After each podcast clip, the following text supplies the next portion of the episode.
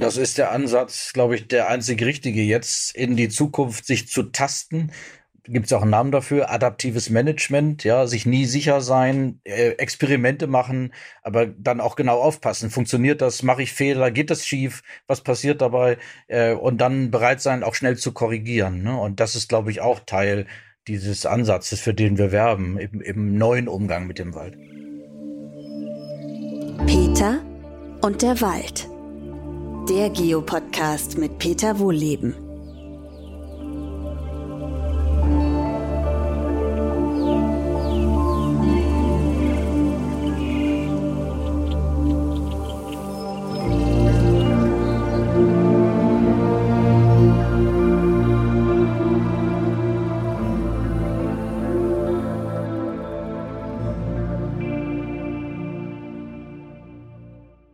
Willkommen zu meinem neuesten Podcast. Diesmal mit einem bekannten Gast, nämlich Professor Pierre Ibisch. Pierre Ibisch ist Biologe und lehrt und forscht an der Hochschule für nachhaltige Entwicklung Eberswalde. Da kommen wir nachher nochmal kurz drauf zurück. Und heute geht es um einen Jahresrückblick für 2022. Ist schon überall in Funk und Fernsehen gelaufen, aber der Wald ist mal wie immer zu kurz gekommen und das holen wir hiermit nach. Und wir machen hinterher auch noch einen ganz kurzen Ausblick für 2023. Was erwartet uns da denn an positiven Sachen? Aber wir fangen erstmal an mit einem Gemischtwarenladen 2022. Pierre, und starten mal mit deinem schönsten Walderlebnis aus dem vergangenen Jahr.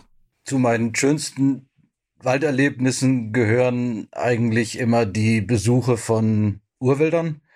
Und äh, ich bin auch 2022 in einem Urwald gewesen, nicht wie sonst alle Jahre in der Ukraine, weil wir tatsächlich wegen des bösen Krieges diese Exkursion, die wir jedes Jahr mit Studierenden durchführen, nicht machen konnten. Äh, aber ganz in der Nähe in Rumänien, in den Karpaten.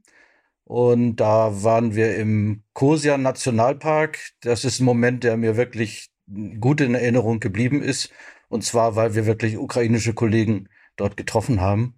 Gemeinsam auch mit unseren Studierenden und wir hatten uns da verabredet äh, und die konnten tatsächlich dann rüberfahren, einen Tag lang äh, in, in die rumänischen Karpaten. Und wir haben dann gemeinsam eine Feierstunde gehabt, äh, anlässlich eines Jubiläums, das man eigentlich in der Ukraine hätte feiern müssen. 15 Jahre UNESCO-Weltnaturerbegebiet äh, zu den Urwäldern der Karpaten beziehungsweise der Name hat sich ja jetzt geändert, weil dieses Welterbegebiet sich über ganz Europa erstreckt. Deutschland hat ja Anteil mit mehreren äh, Komponenten. Und äh, das wurde aber alles vor 15 Jahren losgetreten in der Ukraine und in der Slowakei. Und das war unheimlich bewegend, aber positiv, dass wir da im Wald sitzen konnten, nochmal wieder spüren konnten, wie Wälder verbinden, alte Bäume, alte Buchen. Wir haben unter einer ganz dicken alten Buche da gesessen. Äh, es hat geregnet und äh, ja, die Kollegen haben nochmal die Geschichte erzählt und äh, das hat auch Hoffnung gegeben. Und, und äh, ja auch wieder nochmal so Respekt abgenötigt, ja, dass man einfach sieht, dass die Menschen in der Ukraine, ich weiß von vielen anderen Kollegen, auch von der ukrainischen Nationalen Forstuniversität, mit der wir kooperieren, dass sie sich überall im Land bemühen, weiterzumachen. Also auch Lehre tatsächlich online voranbringen, sich um Forschung bemühen soweit das irgend geht. Und das äh, gibt äh, Hoffnung und will ich hier auch direkt verbinden, dass ich mit dem Wunsch, dass in diesem Jahr äh, ja das alles sich wendet und zum Guten hin und dass, dass dieser Krieg aufhört. Ja, das ist eine ganz wichtige Botschaft und das äh, vergisst man überall, den schrecklichen Meldungen, dass da überall Menschen sitzen, die weitermachen. Ne? Weitermachen nicht mhm. nur im Sinne Landesverteidigung, sondern auch im Sinne Verteidigung der Natur, ja. äh, was die, die, ähm, das eben auch ganz wichtig ist. Und unter den Umständen doppelt Respekt äh, einheischen, weil äh, die haben im Moment ja ganz andere Sorgen. Ähm, und wenn man dann noch Zeit hat, sich mit Kollegen und Kolleginnen aus Deutschland, aus Rumänien, aus anderen Ländern zu treffen, finde ich tolles Engagement. Nee, aber es ist ein berührendes Erlebnis. Wir haben ja in Deutschland auch, jetzt wenn wir den Jahresrückblick haben, einige Schlagworte. Ich, ich führ mal ein paar auf ähm, und du kannst mal überlegen, mit welchem du anfangen magst. Also erstmal wieder mal eine Rekorddürre. Also ich weiß nicht, wie es bei euch war. Bei uns hier in der Eifel war es die schlimmste. Äh, Nochmal mit Abstand äh, zu den drei Trockenjahren. Also die drei Trockenjahre waren natürlich dramatisch, weil es dreimal hintereinander passiert ist. Das wissen wir ja noch nicht, ob das wieder so eine Auftaktserie ist. Aber 2022 sind die Böden bei uns zumindest noch tiefer ausgetrocknet. als davor. Dann haben wir das Thema Waldbrände gehabt. Das hat überwiegend äh, Ostdeutschland betroffen, also die östlichen Bundesländer. Mhm. Äh, also da genau da, wo du sitzt. Mhm. Ähm, Projekte betreust. Dann haben wir das Thema Wiederbewaldung, das Thema Holzverbrauch. Also äh, da gibt es einige Klötze, ähm, die uns da auf die Füße gefallen sind. Womit magst du anfangen? Also übrigens, also Rückblick, sagen wir direkt dazu, ist nicht alles negativ, aber wir müssen mal mit so ein paar Baustellen anfangen, glaube ich. Ja, ich glaube, das ist ganz angemessen, mit dem Wetter zu beginnen oder eben dem Klima, der Klimakrise, die wirklich den Wald auf die Probe stellt. Ich habe mich intensiv damit beschäftigt. Äh, du hast das schon angedeutet, äh, auch im Kontext von Waldbränden. Unser eigenes Forschungsgebiet hat teilweise gebrannt, ist ja auch schon mal berichtet worden. Wir haben uns in der Forschung bemüht zu verstehen, wie diese Extremwitterung wirkt, wie der Zustand des Waldes ist. Da werden für mich auch nochmal so Themen, äh, auf die man tiefer eingehen sollte. Was wissen wir eigentlich über den Zustand des Waldes? Wie gut sind da die offiziellen Berichterstattungen, die jetzt alle gegen Ende des Jahres auch in den Medien äh, besprochen wurden? Klar, dann gibt es auch diese Forschung, die wir jetzt nicht nur auf nationaler Ebene zum Beispiel mit Fernerkundungsdaten gemacht haben, sondern auch unsere Wälder, die wir seit vielen Jahren beobachten. Da gehört dieser gläserne Forst dazu in Brandenburg, ein langjähriges Projekt, wo wir so Datenlogger aufgestellt haben und meine Mitarbeiterin Janette Blumröder da jetzt wirklich Unmengen von, von Mikroklimadaten gesammelt hat, gerade jetzt in diesen extremen Jahren. Und wo wir natürlich auch wieder feststellen mussten, klar, Rekorde, Purzeln, da die durchschnittlichen Höchsttemperaturen, die absoluten Höchsttemperaturen, wieder gemessen irgendwie Temperaturen im Wald über 40 Grad, über 45 Grad, ähm, wo natürlich so kritische Schwellen erreicht werden und wo es einen halt nicht wundert, dass äh, das in Kombination mit ausgetrockneten Böden, überhaupt mit, mit diesem Niederschlagsdefizit und, und äh, allem, was da zusammenkommt, ähm, der Gesundheitszustand der Bäume so schlecht ist und äh, damit auch der, der Waldökosysteme.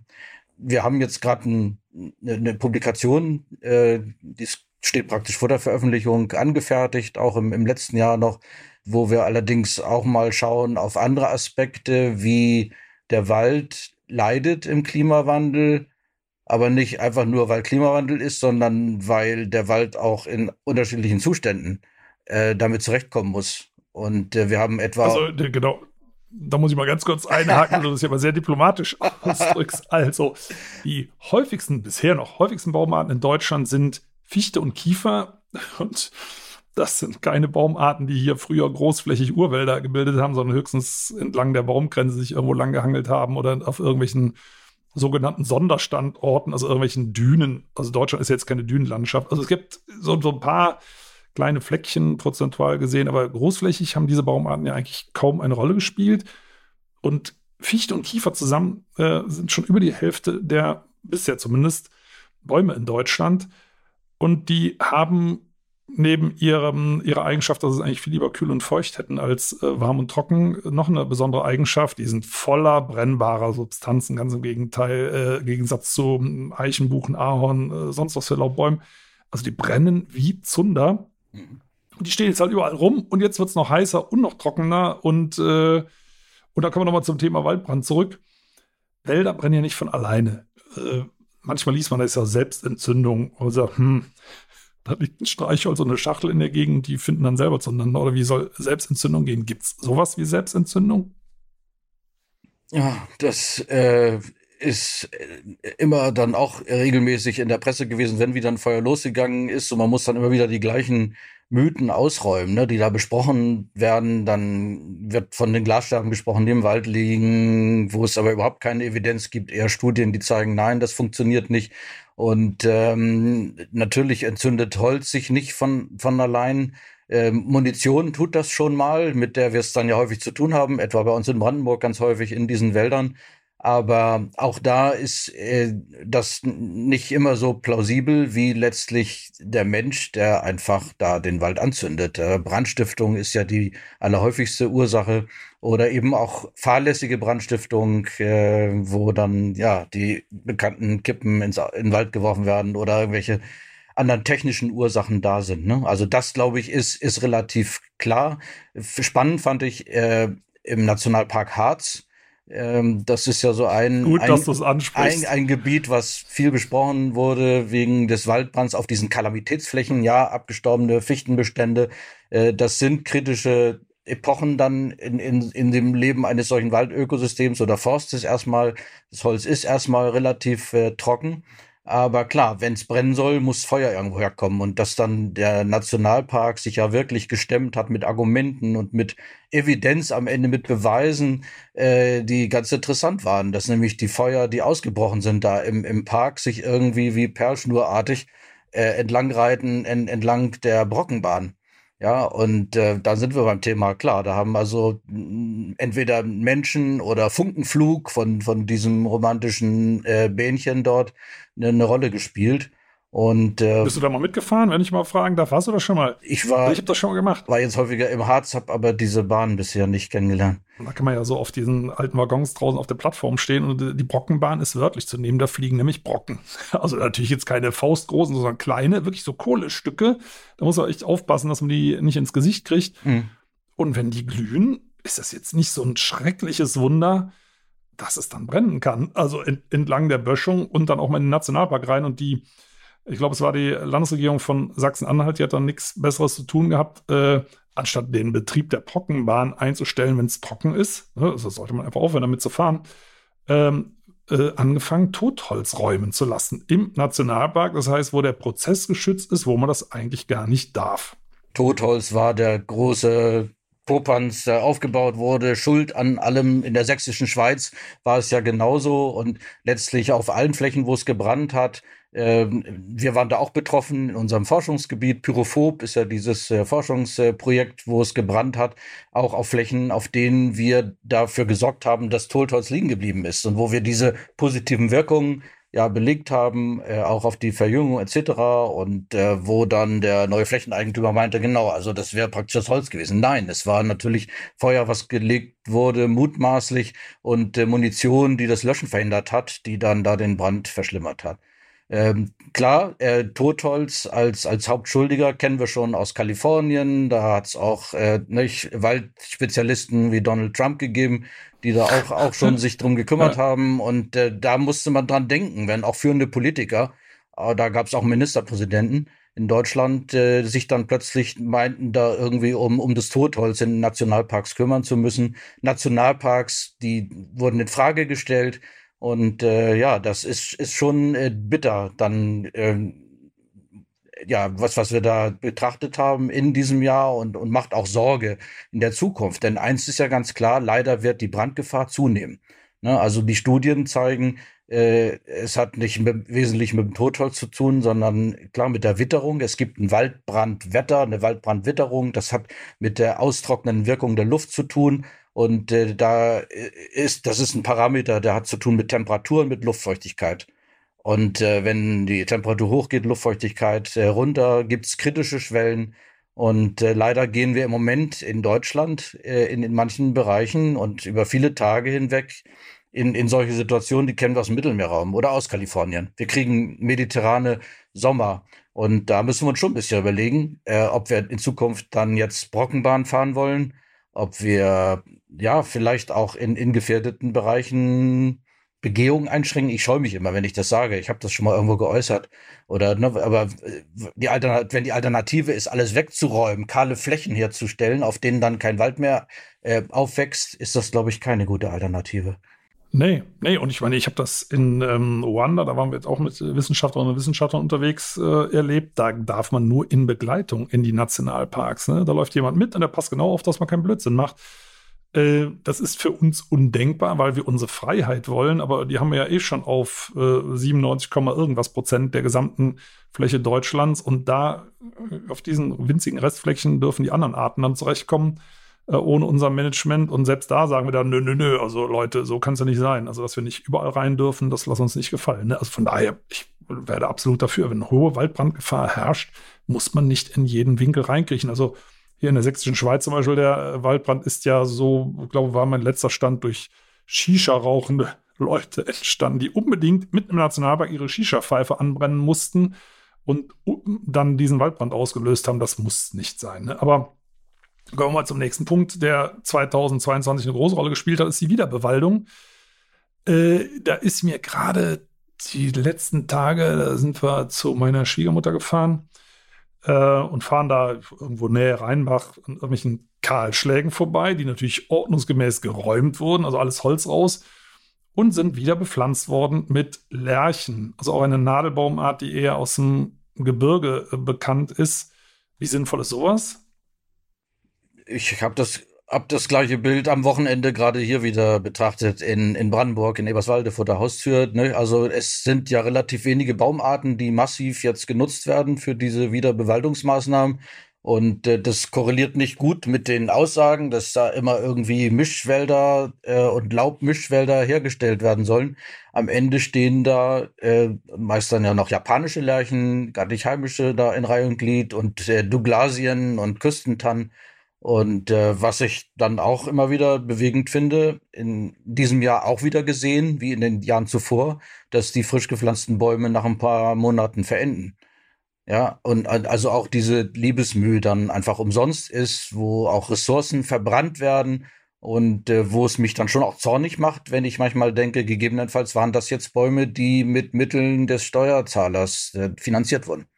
Ja, und du hast ja viel, viel schönere Beispiele aus eurem Projekt Pyrophob. Also muss man vielleicht nochmal für die Zuhörerinnen und Zuhörer sagen, der Wald ist 2018 abgebrannt. Ihr habt da glücklicherweise in einem kleinen Teil, der nicht geräumt wurde, wo die tot, die abgestorbenen Bäume, die waren, glaube ich, zu dem Zeitpunkt noch gar nicht alle tot, aber danach doch dann doch der größte Teil, äh, stehen bleiben durften und im Schutz, im Schatten dieser alten toten Bäume ist ein wunderbarer Jugendwald entstanden. So, der ist jetzt ich würde mal sagen, ich habe zumindest, ich bin ja nicht vor Ort gewesen, aber alles, was ich so rauslesen konnte, riecht das für mich eher nach Brandstiftung. Ist ein Teil eurer Geräte noch abgebrannt. Wie auch immer, äh, ist es eine Teilfläche wieder abgebrannt. Und dann äh, ist wenige Wochen später du ja nochmal über die Fläche gestapft. Also auch die Zitterpappeln, die da toll gewachsen sind innerhalb weniger Jahre in, der, in einem trockenen Sand, wo man denkt, wie schaffen die das? Sind leider auch teilweise wieder abgebrannt. So, und dann im Jahr 2022, also nach dem Waldbrand, wie viele Wochen später bist du da mal gucken gegangen?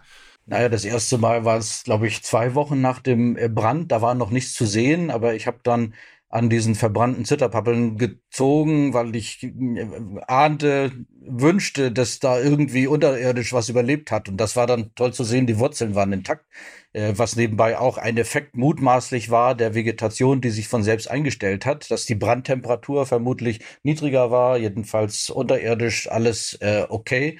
Und dann konnte man an den Wurzeln sehen, dass da so äh, wurzelbürtig irgendwas am Sprießen war. Und äh, dann war das nach ein paar Wochen tatsächlich zu betrachten, äh, dass diese Pappeln, Zitterpappeln wieder ausgetrieben haben, ähm, Meter hoch und teilweise noch höher, dann im, im Rest der verbleibenden Vegetationsperiode. Das heißt, die haben die ganze Kraft aus dem Wurzelwerk genutzt, um nochmal schnell zu investieren in, in photosynthetisch aktive Blattfläche und äh, das ist natürlich Resilienz, wie, das ist ja so ein Begriff, der uns immer so sehr jetzt äh, beschäftigt, zum, zum Anfassen. Ja, also wie kann so ein System, das geschädigt wird, gestört wird, äh, hinfällt, wieder aufstehen? Ähm, das ist äh, tatsächlich auch sehr bewegend gewesen, muss ich gestehen, nach diesem zweiten Brand, dass die Pionierbäume äh, so effektiv waren, da wieder eine Begrünung herzustellen und mutmaßlich auch einen Schritt weiter jetzt zu laufen Richtung von so einem pyrophoben, feuerabweisenden Wald. Ich muss einschränkend sagen, wir haben das Projekt ist komplex, hat mehrere äh, Gebiete, äh, Feuer aus unterschiedlichen Jahren, die wir betrachten. Eine andere Fläche in einem anderen Gebiet bei Jüterburg, da hat 2019 gebrannt. Da sind nicht genauso gleich viele äh, Zitterpappeln nachgewachsen. Das heißt, äh, da sind wir immer so ein bisschen äh, sorgenvoll das Kollegen aus Potsdam untersuchen das. Da wird auch eine Studie demnächst erscheinen. Da spielt natürlich eine Rolle, gibt es Samenbäume in der Nähe? Wie weit fliegen die Samen? Es kann aber auch sein, äh, wie sind die Bedingungen, äh, Keimbedingungen für die Samen von diesen Pappeln? Die leben nur relativ kurz. Wenn sie auftreffen, wenn die nämlich fliegen und dann ist Dürre und dann bleibt es trocken, dann keimen die nicht und dann sind die verloren. Und äh, das sind durchaus Risiken, an die wir denken müssen. Also wir dürfen uns nicht darauf verlassen, dass da immer schon irgendwie alles äh, von, von allein wächst. Ähm, aber umso mehr müssen wir halt wenn immer was wächst, das auch bewahren und das schützen. Und zum Beispiel mit dem Totholz dafür sorgen, dass der Boden beschattet ist, äh, dass es dunkler und feuchter ist. Das messen wir da auch. Dieses Dampfdruckdefizit, dieses komplizierte Ding, diese austrocknende Wirkung der Luft ist nicht so stark da, wo mehr Totholz ist, ja, wo einfach mehr mikroklimatische Regulation passiert. Deswegen gibt es so viele Argumente dafür, ähm, ja, vorsichtiger mit den Flächen umzugehen. Das allerletzte ist wirklich alles wegräumen, quantitativ befahren, Boden verdichten, platt machen. Äh, und, und das ist schon für mich auch eines dieser großen Themen, weil wir das ja schon auch im vorletzten Jahr angesprochen haben. Immer zu, äh, und das läuft weiter, ne? Die, die, also die, die Maschinen rollen äh, auch 2022 wieder auf Tausenden und zigtausenden, Jahrhunderttausende von Hektar. Und das ist nicht in Ordnung. Es ist zumindest, also es ist, ist natürlich furchtbar, es blutet einem auch das Herz, weil diese Maschinen ja den Boden verdichten und die Wasserspeicherfähigkeit reduzieren. Und das ist ja der Schlüsselfaktor eigentlich. Ne? Der Schlüsselfaktor ist Temperatur und Wasser. Und äh, den Faktor Wasser, den, der wird da schwerstens äh, reduziert. Und umso unglaublicher ist es, dass diese Pappeln, also erstmal kühlen die sich quasi, selbst wenn beim Verbrennen noch selber ein bisschen runter, sodass der Boden nicht zu stark aufheizt und schaffen das unglaublicherweise wieder auszutreiben. Und es war ja weiterhin trocken, ne? das darf ich nicht vergessen.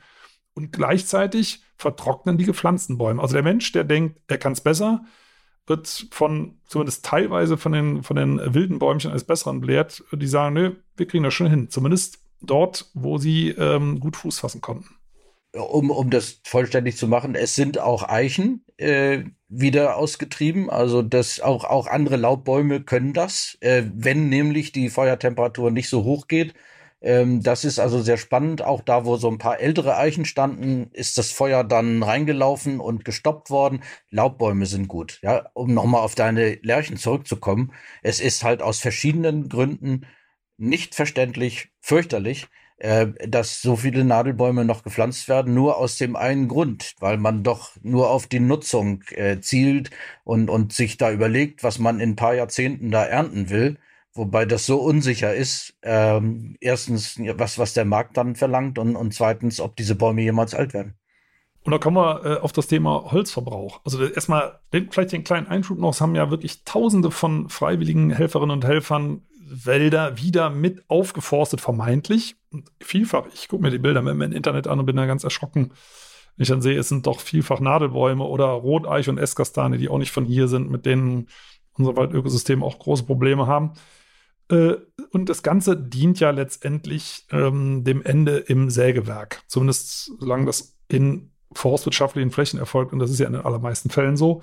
Und da kommen wir nochmal auf das Thema Holzverbrauch. Da hat ja das letzte Jahr durch den Ukraine-Krieg nochmal einen ordentlichen Schub im Holzverbrauch bewirkt, nämlich indem äh, erstmal auf der einen Seite Angst weit verbreitet war, ob berechtigt oder unberechtigt, wahrscheinlich ist das gar nicht so berechtigt gewesen, Angst verbreitet wurde und dann äh, dem Brennholzverbrauch auch von amtlicher Seite letztendlich ja das Wort geredet wurde. Also wenn wir mal schauen, was ist letztes Jahr passiert, äh, es ist weiter gefördert worden, Holzheizungen zu installieren. Und es gibt ja auch, ich glaube, ausgezahlt wird es dieses Jahr auch auf Antrag und bei entsprechendem Nachweis äh, Unterstützung für die Verfeuerung von Holz, weil die Holzpreise natürlich auch steigen. Individuell kann ich das alles nachvollziehen, aber ähm, der Druck auf die Wälder ist dadurch ja letztes Jahr nochmal gestiegen, oder?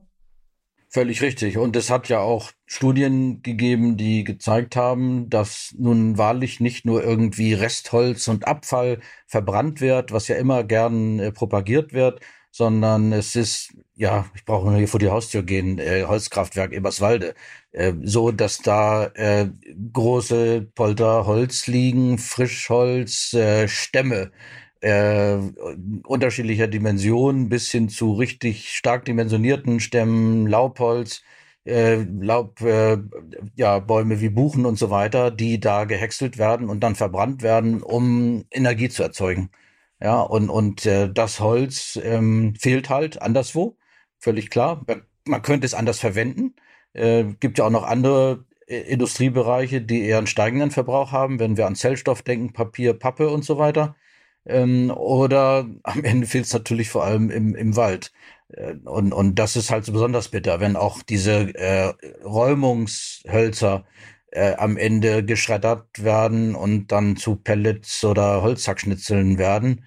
Ähm, ist das nochmal so eine Mitnahme? Ist das dann betriebswirtschaftlich vielleicht kurz nochmal positiv, aber dann ist die nackte Fläche da äh, schutzlos und ähm, ja, es, es kommt dann dazu, was du beschrieben hast, dass der Boden austrocknet, es wird heiß und so weiter und so fort. Naja, und das sind alles ökologische Schäden, die wir beklagen, die am Ende ja auch ökonomischer Natur sind, allemal langfristig, wenn die Flächen einfach ihr produktives Potenzial verlieren, wenn sie am Ende nicht mehr geeignet sind, dass überhaupt Bäume aufwachsen.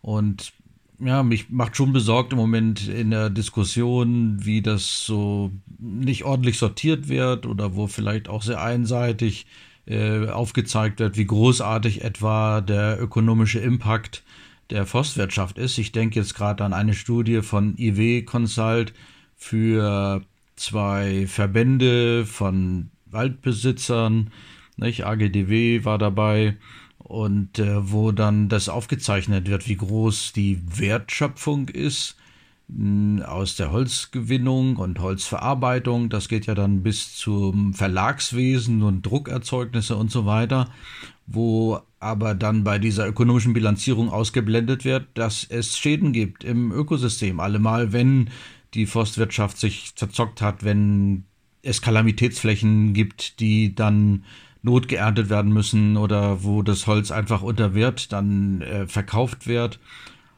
und äh, wo letztlich ja nicht nur eine Wertschöpfung passiert, sondern eine Schadschöpfung. Nicht? Und das ist etwas, was ich in Zukunft erwarte, in gesamtökonomischen Betrachtungen, dass die Schöpfung von Schäden äh, berücksichtigt wird, eigentlich ein altes Ding, ne? aber das machen wir in unserer gesamten Wirtschaft nicht. Und äh, die Forstwirtschaft, klar, kommt jetzt nochmal mit diesen alten Modellen auch, um ihre Bedeutung vielleicht zu beweisen, jetzt wo sie so ein bisschen mit dem Rücken zur Wand steht.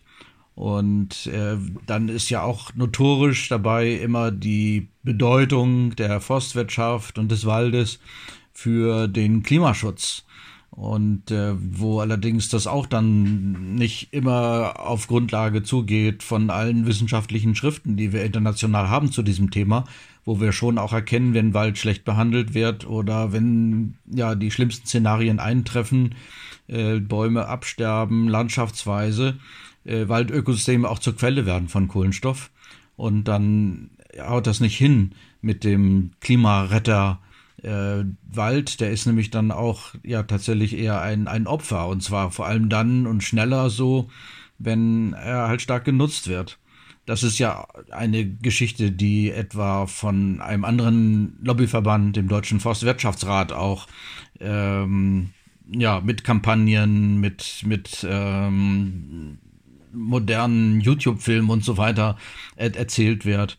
Und äh, das ist nicht ganz ehrlich und äh, vor allem auch ehrlich nicht deshalb, weil der, das Klima stabilisiert werden muss, vor allem außerhalb des Waldes, für den Wald. Ja, da geht es wirklich um, um die Vermeidung von fossilen Emissionen und sicherlich Speicherung von Kohlenstoff im, im Wald und die Vermeidung, dass Waldland äh, Kohlendioxidquellland wird, was nun einfach mal gegeben ist, wenn wir etwa äh, großflächige Kahlschläge haben. Vor allem, man muss ja sagen, äh, man kann es mal so hart formulieren, ist, trifft nicht auf alle forstwirtschaftlichen Betriebe zu, aber doch auf einen Großteil, auch auf staatlich im Übrigen. Die zerstören die Klimaanlage Wald, wenn man, so, wenn man den Wald jetzt nur auf das reduzieren wollte, mhm. mit dem Vorschlaghammer und sagen anschließend und für die Kühlwirkung, in Klammern, die ja dann beeinträchtigt ist, mhm. du hast es ja sehr schön nachgewiesen in verschiedenen Untersuchungen, dass diese Waldflächen sich aufheizen durch diese Nutzung, durch diese Art der Nutzung. Also die Klimaanlage versagt, durch schwere Eingriffe und gleichzeitig möchte man für die Klimaschutzleistung Geld kassieren. Das ist dreist, um es mal ganz klar zu sagen. Und äh, du hast auch vorhin mal Organisationen wie den Deutschen Forstwirtschaftsrat erwähnt. Wir kommen gleich noch zu den positiven Sachen, liebe Zuhörerinnen und Zuhörer, keine Sorge. Äh, eine davon ist, dass man sich solche Organisationen mal genauer anschaut. Ähm, das ist ein vermeintlicher Rat. In Wirklichkeit ist es ein privater Verein. Und in diesem Verein sitzen unter anderem sämtliche deutschen Staatsforstverwaltungen äh, und betreiben indirekt Lobbyarbeit ja, man kann sagen, zu eigenen Gunsten. Also sie versuchen logischerweise Politik in eine Richtung zu drängen, äh, die Forstwirtschaft äh, gegenüber Schutz bevorzugt, also Bewirtschaftung von Flächen bevorzugt gegenüber ähm, von ähm, Schutzflächen, die Deutschland ja ausweislich der äh, letzten Konferenz in Montreal grundsätzlich auf 30 Prozent der Landfläche ausweiten möchte. Natürlich nur nicht im eigenen Land. Und das ist unter anderem dem Betreiben solcher Lobbyvereine zu verdanken. Nochmal, in, dem, in diesem Lobbyverein zum Beispiel sitzen Staatsbehörden, staatliche Behörden äh, und versuchen das indirekt über diese Lobbyarbeit zu verhindern äh, und zahlen die Mitgliedsbeiträge natürlich über äh, Steuergelder. Das sind Dinge, die sollte man sich mal genauer anschauen und das werden wir auch tun im, im neuen Jahr. Das wäre schon mal so ein kleiner Positivausblick, dass man mal diese Lobbystrukturen aufdeckt. Denn wenn die Exekutive die Legislative beeinflusst, dann würde ich als Laie mal sagen, das riecht für mich nach Verfassungswidrigkeit. Das Grundgesetz trennt das ja aus gutem Grund, dass die Parlamente nicht von der Exekutive beeinflusst werden dürfen. Ne, ähm, und das wird indirekt dort zumindest versucht. Ne? Wie erfolgreich, das muss man aber sehen, nur dass man das mal gehört hat. Deutscher Forstwirtschaftsrat, das ist also kein Rat von irgendwelchen Leuten, kein offizielles Gremium, das ist ein privater Verein, der dort Lobbyarbeit in Berlin betreibt. Aber gut, dem, dem müssen wir mal genau auf die Finger gucken. Aber ich würde gerne noch mal bei der Holzverbrennung bleiben. Es gibt schon auch eine gute Nachricht. Ne? Das ist ja, dass die EU bis 2030 32 Prozent erneuerbare Energien ähm, das ist, äh, ja, ist natürlich immer noch nicht besonders ambitioniert, aber immerhin, das sind ja nur noch, äh, naja, je nachdem, sieben bis acht Jahre. Ist schon noch also 32 Prozent. Mhm. Ja, ja, also, also, für so einen Koloss, es wäre ja gut, wenn es stimmt, aber leider stimmt ja das auch nicht. Und auch da äh, wird ja daran gearbeitet, dass man den Leuten mal ein bisschen genauer auf die Finger guckt, weil jetzt bei erneuerbaren Energien denkt man ja meistens, ähm, also 32 Prozent ist ja erstmal nur ein Drittel, aber immerhin ein Drittel erneuerbare Energien ist es aber nicht ein, äh, hauptsächlich Solar- und Windenergie, sondern äh, Biomasse, die da ganz stark in den Fokus gerät. Und auch da wurde ja gesagt, ja, stopp. Also Wälder abholzen für Energiegewinnung, das darf es dann nicht mehr geben, in Klammern mit einer Ausnahme. Und die hat es in sich. Ich hab, weiß gar nicht, hast du die Formulierung noch so ungefähr im Kopf? Äh, also es geht um, um dieses sogenannte Kalamitätsholz. Ne? Mhm. Äh, also mhm. wenn das aus aus äh, vertrocknenden Plantagen kommt, aus Borkenkäfer befallenen Plantagen, dann kann das selbstverständlich alles im Kraftwerk enden. Und wenn man sich das draußen anguckt, dann geht der Borkenkäfer komischerweise in geometrischen Formen vor. Also immer entlang von Wegen oder in Quadraten oder in Rechtecken. So zumindest sind dann die Kahlschläge. Man sagt, äh, nee, also wenn wirklich nur die frisch käferbefallenen Bäume, also die Toten, die müssen ja eigentlich im Wald bleiben, die Frischkäfer befallenen Bäume rausgenommen würden, da wird hier mal ein kleines Löchlein und da mal eine Schlangenlinie entstehen oder so. Da würde man sagen, ah, gut, also man sollte, auch daraus kann man übrigens besser Häuser bauen, als das im Kraftwerk verbrennen. Aber wenn es das wäre, würde man sagen, na ja, gut, dann ist es ein fauler Kompromiss, aber da könnte man mit zwei zugedrückten Augen noch drüber gucken. Aber in Wirklichkeit werden ja riesige Flächen abgeräumt äh, und man macht wirklich reinen Tisch, um wieder eine schöne äh, Plantage herzustellen. Und wenn das alles abgedeckt ist von dieser neuen Definition von Holz, was doch vorbeigewogelt wird an dieser äh, Anti-Kahlschlagsregelung, was ja im Prinzip ist, ist ja sehr begrüßenswert auf EU-Ebene. Also nochmal, man darf dann keine Wälder mehr abholzen, um so ein Kraftwerk zu verfeuern, aber eigentlich doch. Hm. Ist, ist äh, fatal und äh, ich bin da schon besorgt auch äh, bezüglich des Zeithorizonts, ne? weil bis 2030, wenn wir jetzt schauen, was ist in den letzten drei Jahren passiert, irrsinnig viel, kann in, in sieben Jahren dann noch viel dazukommen. Insofern müsste man eigentlich schneller auf die, auf die Bremse steigen. Und aber, aber wie du sagst, wenn dann noch dieses, diese Regelung da ist, dieses Schlupfloch, äh, was dann erlaubt, Kalamitätsholz zu beseitigen, müssen wir uns Sorgen machen, weil der Gesundheitszustand vieler Bäume ist schlecht. Ja, und dann sind, ist man ganz schnell im Verdacht, glaube ich, Kalamitätsbaum zu sein. Und dann geht's ab ins, ins Kraftwerk. Und dann stimmt das auch, was zum Beispiel die deutsche Pelletindustrie gerade vor ein paar Tagen wieder eine Pressemitteilung rausgehauen hat, dass ja in Deutschland genug Holz da ist zum, zum Verbrennen. Ja, das stimmt dann im Moment. Aber es ist natürlich auch ein Strohfeuer. Ja, wenn, wenn dann irgendwann diese Bäume nicht mehr da sind, wird das äh, ja nicht, nicht mehr der Fall sein. Dann wird äh, weiterhin äh, man aber setzen, äh, gegebenenfalls auf Holzverbrennung und da laufen sich andere warm. Ähm, da macht mich sehr sorgenvoll, wie viele Importe schon passieren äh, aus anderen Ländern, auch von anderen Kontinenten, Nordamerika zum Beispiel. die bislang vor allem äh, Holzverbrennung versorgen in, in Nachbarländern, auch in England, Frankreich, Dänemark und so weiter. Aber äh, da gibt's große Pläne auch für Deutschland. Gerade gelesen, Enviva, das ist so eines der größten Unternehmen in, in äh, den USA, äh, holen die das Holz vor, vor allem, freuen sich darüber, dass sie einen großen Vertrag mit Deutschland abschließen, unter anderem mit einem Stahlwerk, was dann, ich nehme an, grünen Stahl produzieren wird, weil dann nicht Gas verwendet wird, sondern Holz. Also da, da wird es sehr ungute Entwicklungen geben in nächster Zeit. Und da gibt es ja historische Belege, haben wir direkt hier vor unserer Haustür. Ich weiß nicht, wie es bei euch ist. Also bei uns sind überall alte Köhlerplätze im Wald von vor 200, 300 Jahren. Und die viele Stahlbetriebe, die jetzt im Ruhrgebiet ansässig sind, die kamen aus der Eifel. Da gibt es auch so einen Namen wie Stahlhütte, A-Hütte, also von dem Fluss A. Also alles Verhüttungs-, Stahlverhüttung. Und die brauchten, waren natürlich damals auch schon sehr energieintensiv und haben halt die Wälder verfeuert um Stahl zu erzeugen. Dann äh, wurde, wurden, ähm, wurde eben Steinkohle in größerem Maßstab erschlossen. Die Stahlindustrie ist immer der Energie hinterhergewandert, also ins Ruhrgebiet. War natürlich für das Klima nicht gut, für die Wälder schon. Die sind nämlich dann äh, zumindest teilweise wieder gewachsen.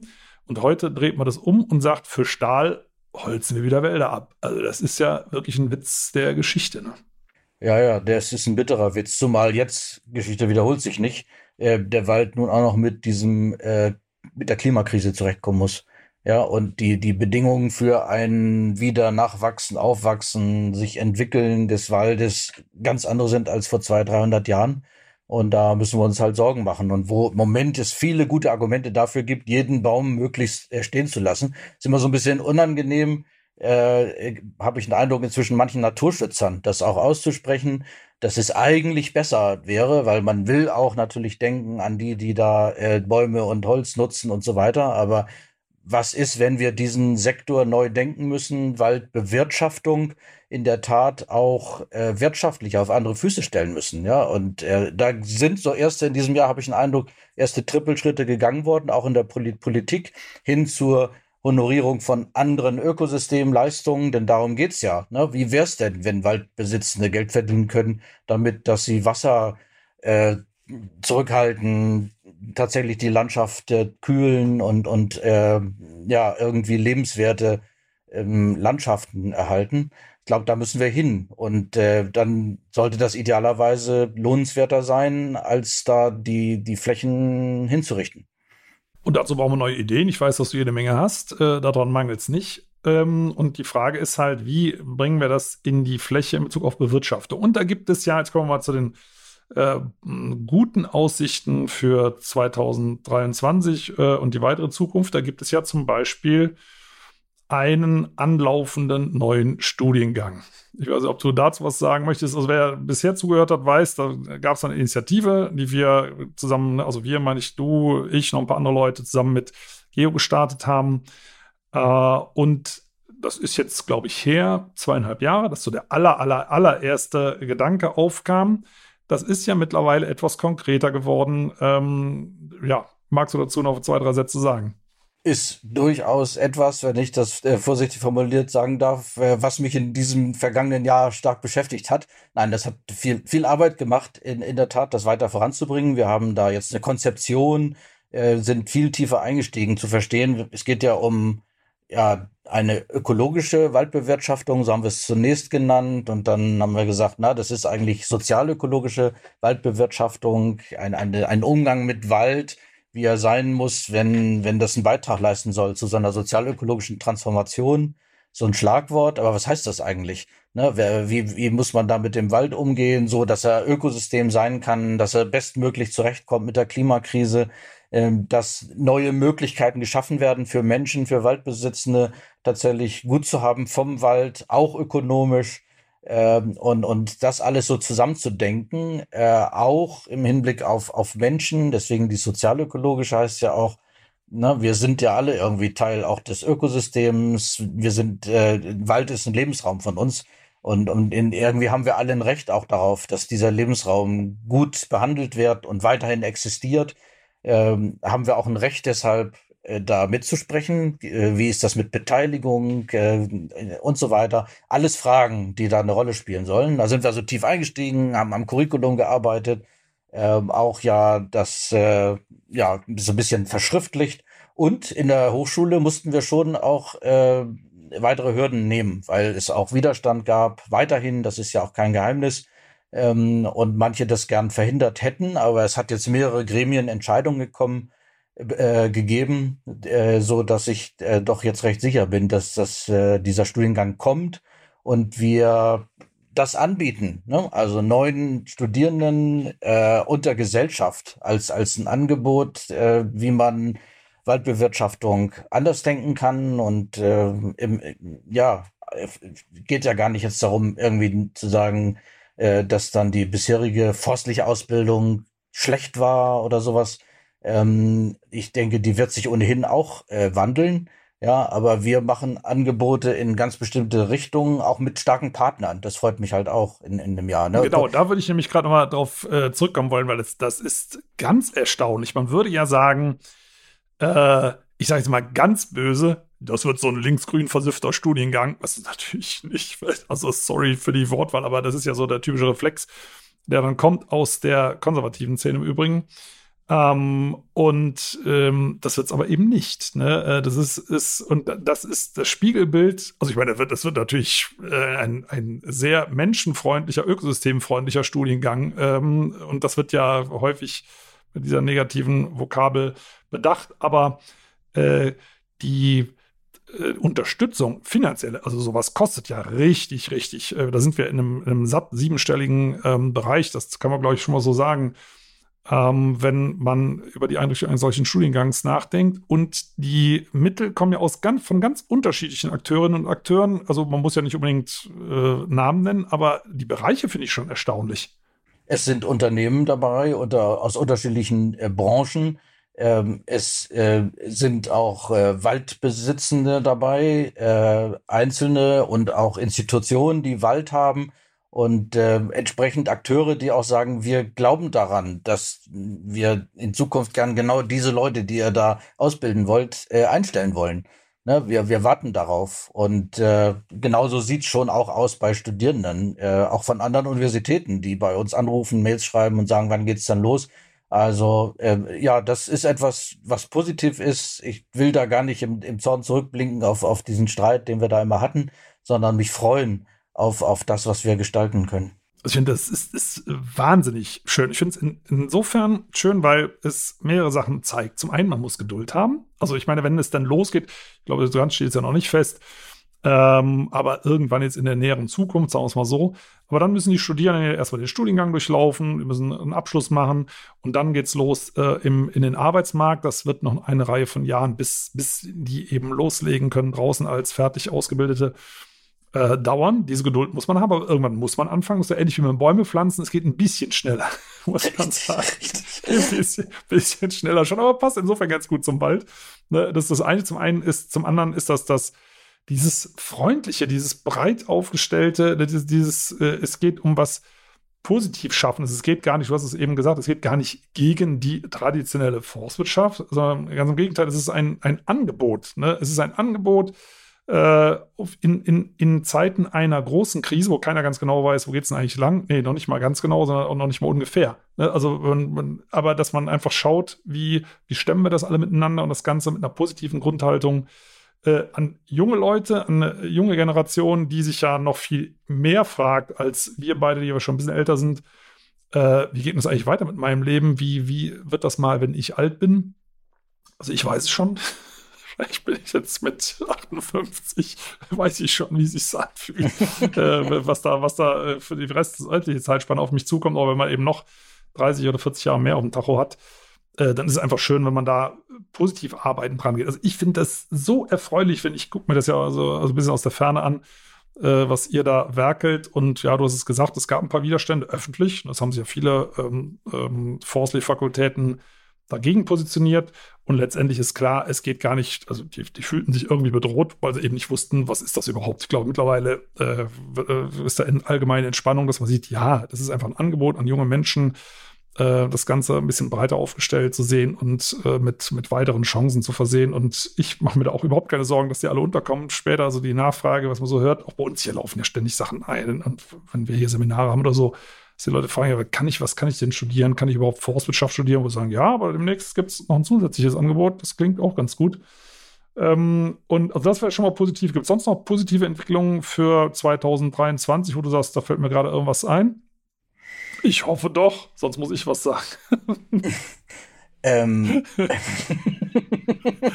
okay, so ganz spontan ist das Ich bin ja immer eher äh, ein bisschen negativer als, als du, aber äh, dennoch schon auch unerschütterlich optimistisch, denn sonst würden wir zum Beispiel diesen Studiengang nicht betreiben.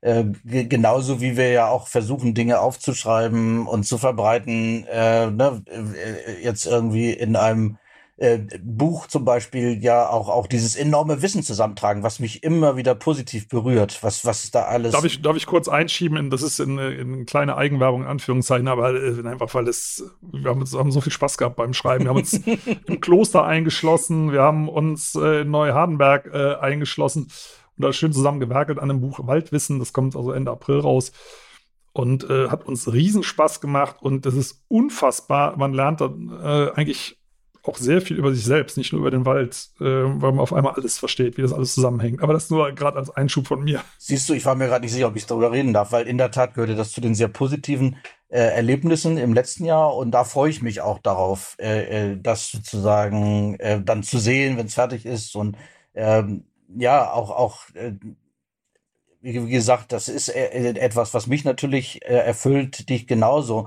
Diese Wissenschaft, die ständig passiert, aufzunehmen. Jeden Tag irgendwie eine verrückte Studie.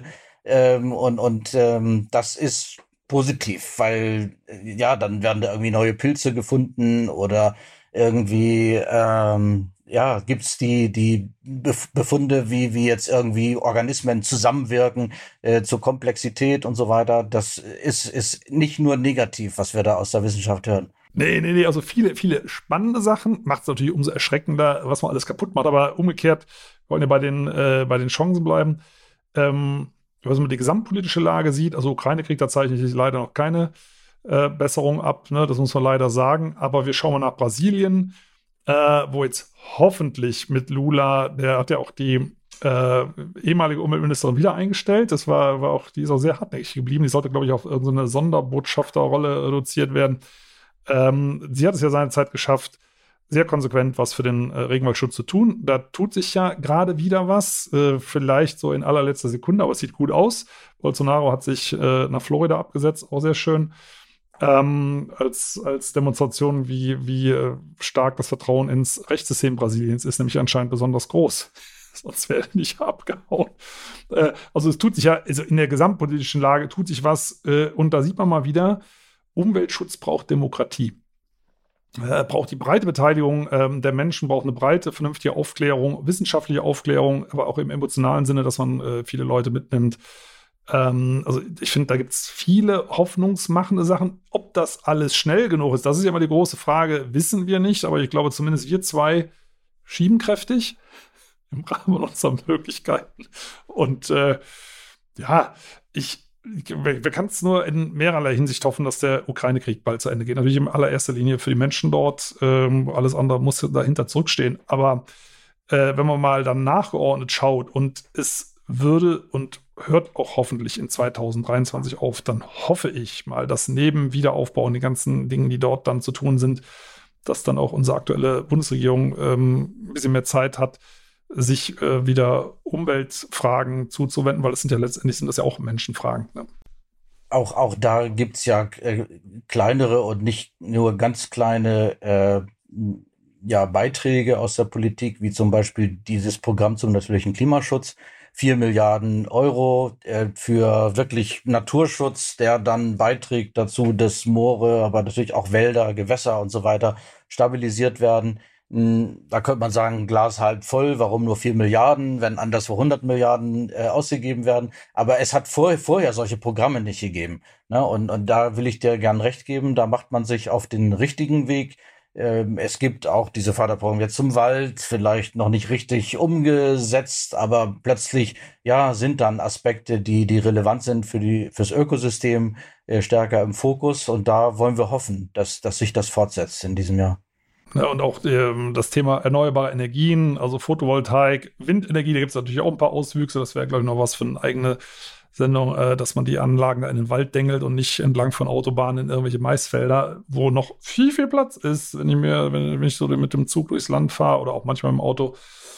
Ähm, aber das ist ein Thema für sich. Da werden natürlich auch handwerkliche Fehler gemacht, überhaupt keine Frage. Die Gesamtrichtung stimmt schon mal so grob und das fein oder manchmal auch grob justieren, das muss man eben jetzt dann im, jetzt im äh, aktuellen Jahr nochmal ein bisschen genauer unter die Lupe nehmen. Aber es gibt zumindest einige äh, ganz gute Anzeichen.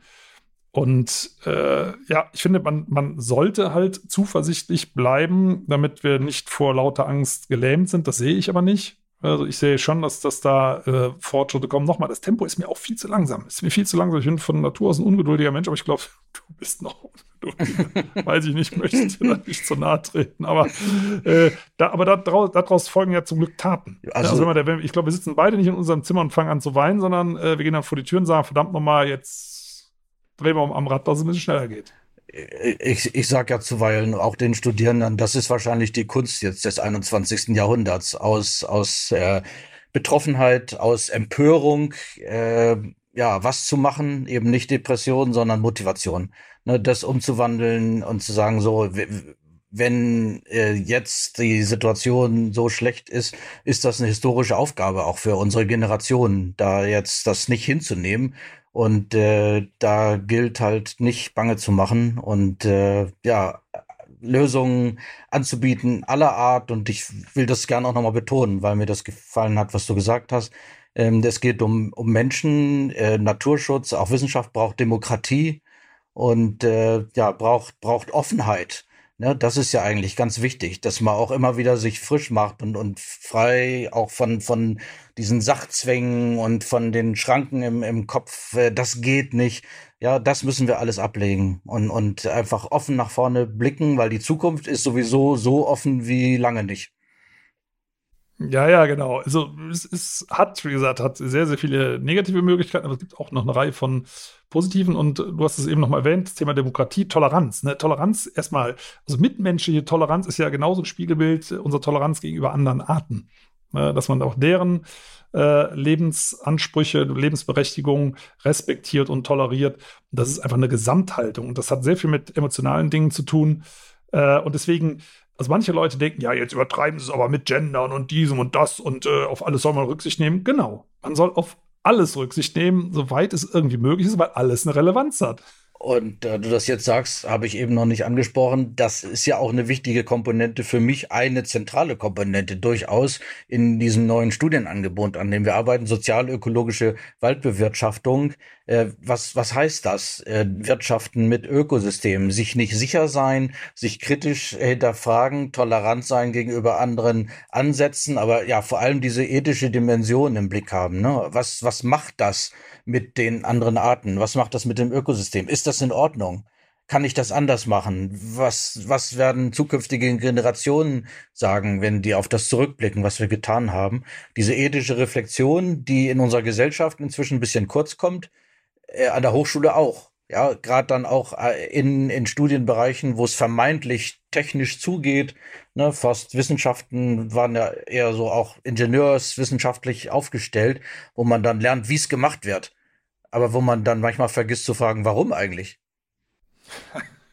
genau, das ist die entscheidende Frage. Das ist übrigens, das ist vielleicht ganz zum Schluss für mich äh, der Grund gewesen, anders zu werden. Ich bin ja auch normal ausgebildet worden. Ich habe ja in, in Rottenburg studiert, verwaltungsintern, also ganz in, teilweise in Uniform, wie ich das gehört, äh, und bin rausgekommen und habe mich dann gefragt, warum? Warum sollst du alte Buchen absägen? Warum sollst du Jungbestandspflege machen, also in so dünnen Buchen rumsägen, um was zu machen? Also ich habe wirklich stand dann oft da und denke, weil ich kann nicht arbeiten, wenn ich den Sinn nicht verstehe. Also ich bin, wäre, glaube ich, ein schwieriger Mitarbeiter in irgendeinem Betrieb. Wenn ich das nicht kapiere, also wenn mir das keiner erklären kann, richtig, schlüssig, dann kann ich das nicht. So ist, so ist das entstanden. Und deswegen, das finde ich äh, bei deinem Ansatz sehr schön, du hinterfragst alles, äh, wirklich bis ins kleinste, ja, man kann sagen, Molekül sogar äh, was, was passiert da? Und wenn man irgendwas nicht versteht, dann äh, sollte man vorsichtig werden. Das ist ja letztendlich der Ratschlag. Ne? Also ich kapiere nicht ganz, ob das okay ist, was ich da mache. Vielleicht soll ich dann mal einen Moment innehalten und erstmal fragen, muss das sein? Äh, muss das so viel sein? Kann man das nicht anders machen? Kann man es nicht ganz sein lassen? Finde ich einen sehr, sehr schönen Ansatz, aber es schafft halt Unsicherheit. ne, die wir ohnehin haben. Und, und, viele Menschen möchten halt klare Aussagen haben, die kann man aber so nicht mehr geben. Ne, und, da, und damit umzugehen, das kann man aber lernen, zum Glück. Und das ist der Ansatz, glaube ich, der einzig richtige, jetzt in die Zukunft sich zu tasten, gibt es auch einen Namen dafür, adaptives Management, ja, sich nie sicher sein, äh, Experimente machen, aber dann auch genau aufpassen. Funktioniert das? Mache ich Fehler? Geht das schief? Was passiert dabei? Äh, und dann bereit sein, auch schnell zu korrigieren. Ne? Und das ist, glaube ich, auch Teil dieses Ansatzes, für den wir werben, im, im neuen Umgang mit dem Wald. Ja, also in diesem Sinne, das würde ich jetzt gerne mal als Abschluss nehmen. Pierre, ich glaube, mit, ich mit dir stundenlang unterhalten. Ich habe ja das Privileg, dass ich das tatsächlich auch ab und zu kann. Aber für unsere Zuhörerinnen und Zuhörer würde ich den Sack für heute zumachen und das vielleicht einfach mit dem Wort schließen, dass wir uns doch gemeinsam alle in die Zukunft tasten. Das hört sich ein bisschen nach blind an, das sind wir nicht. Wir gehen nicht im Blindflug, aber eben auf kurze Sicht und immer wieder korrigieren. Also gemeinsam in die Zukunft tasten, das ist doch eigentlich ganz schön, vorausgesetzt, es klappt dann. Und dann, äh, wenn man das aber so macht, dann sieht es eigentlich äh, ganz, ganz hoffnungsvoll aus. In diesem Sinne, Pierre, vielen Dank, dass du dich wieder für den Jahresrückblick bereit erklärt hast. Und äh, ich glaube, wir haben alle miteinander einiges dazugelernt. Und ja, wünsche dir und uns allen äh, alles Gute für, ja, für das menschliche Miteinander und natürlich auch für den Wald. Und mal schauen, was wir nächstes Jahr um die Zeit dann zu berichten haben, wie es gelaufen ist. Wir geben uns alle Mühe, dass da mehr Positives als Negatives dabei ist. Dankeschön. Alles Gute. Dir auch, Pierre. Tschüss. Ciao.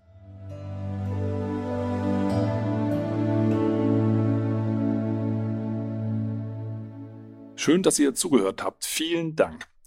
Und wenn euch die Folge gefallen hat, dann abonniert doch den Podcast einfach auf RTL Plus Musik, Apple Podcasts, Spotify oder irgendeiner anderen Plattform. Und über eine Bewertung bei Apple Podcast würde ich mich hier auch sehr freuen. Übrigens könnt ihr dort auch gerne kommentieren.